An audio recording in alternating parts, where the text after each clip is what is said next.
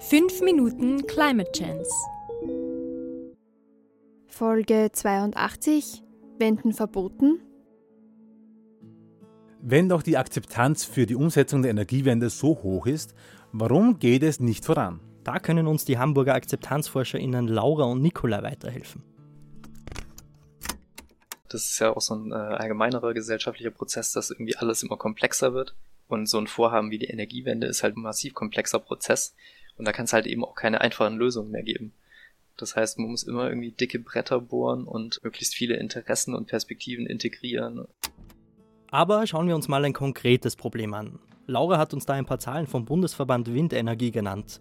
Demnach wird in Deutschland aktuell der Ausbau von 20 Prozent der eigentlich genehmigten Windkraftanlagen durch verschiedene Klagen blockiert.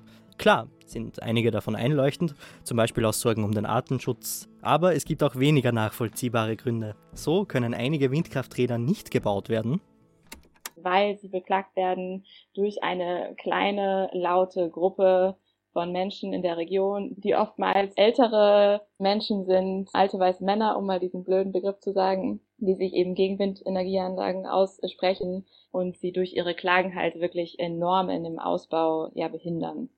Aber hier muss man sich ganz bewusst sein, dass es sich wirklich nur um eine kleine Minderheit handelt, wie Nikolais Umfragen immer wieder bestätigen. Wir haben jedes Mal gefragt, was denn die wichtigsten Themen für die Leute gerade sind aktuell für die Entwicklung in Deutschland. Und das war jetzt bei den letzten zwei Umfragen so, dass Umwelt, Klimaschutz und Energiefragen locker auf dem ersten Platz gelandet sind.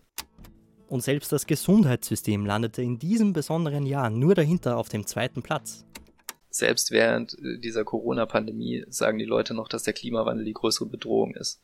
Äh, wir hatten noch die Aussage äh, den Leuten gegeben, ich würde mir wünschen, dass die Politik in Bezug auf den Klimawandel ähnlich konsequent handelt, wie sie es in der Corona-Pandemie getan hat.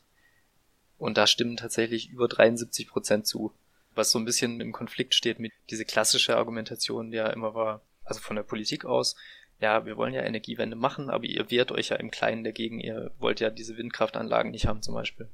Das sind so beispielhaft so Argumentationen, wo die Verantwortung quasi rumgeschoben wird. Also im Prinzip will keiner irgendwie so richtig verantwortlich sein und schiebt dem anderen die Verantwortung zu. Puh, echt nervig, dass der Wille der breiten Mehrheit nicht umgesetzt wird. Absolut.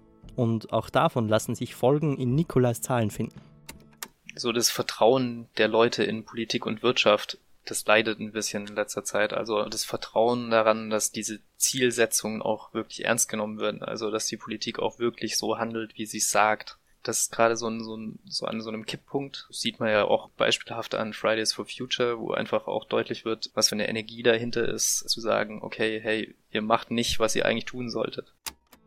Da kann also auch wieder Partizipation ein geeignetes Mittel sein, alle mitreden zu lassen. Ganz genau, wobei das schon etwas verschlafen wurde. Aber auch Laura betont, dass es ganz wichtig ist, das Aufnehmen von verschiedenen Interessen langfristig oder mindestens mal mittelfristig beachten muss, weil in so einer schnellen Entscheidung kann man natürlich jetzt nicht den großen Partizipationsprozess erstmal ins Rollen bringen. Aber trotzdem ist es für die langfristige Perspektive wichtig. Es ist ja klar, dass es eben nicht mehr so sein kann, dass die Leute, die am lautesten oder am mächtigsten oder am Geld äh, mächtigsten schreien können, auch am meisten gehört werden, sondern dass eben die Vielfalt an, an Stimmen gehört wird. Genau, man muss auf alle hören und keine Interessensgruppe bevorzugen. Man hat irgendwie sehr lange sehr viel Rücksicht auf alles Mögliche genommen, auf eine Wirtschaft, die sich irgendwie nicht anpassen will. Automobilkonzerne sind immer ein schönes Symbol in Deutschland. Ja, die Politik nimmt irgendwie sehr viel Rücksicht auf die und dadurch verzögern sich diese ganzen Problemlösungen. Und da werden meistens Totschlagargumente wie Arbeitsplätze in Kohle und Atomkraft genannt.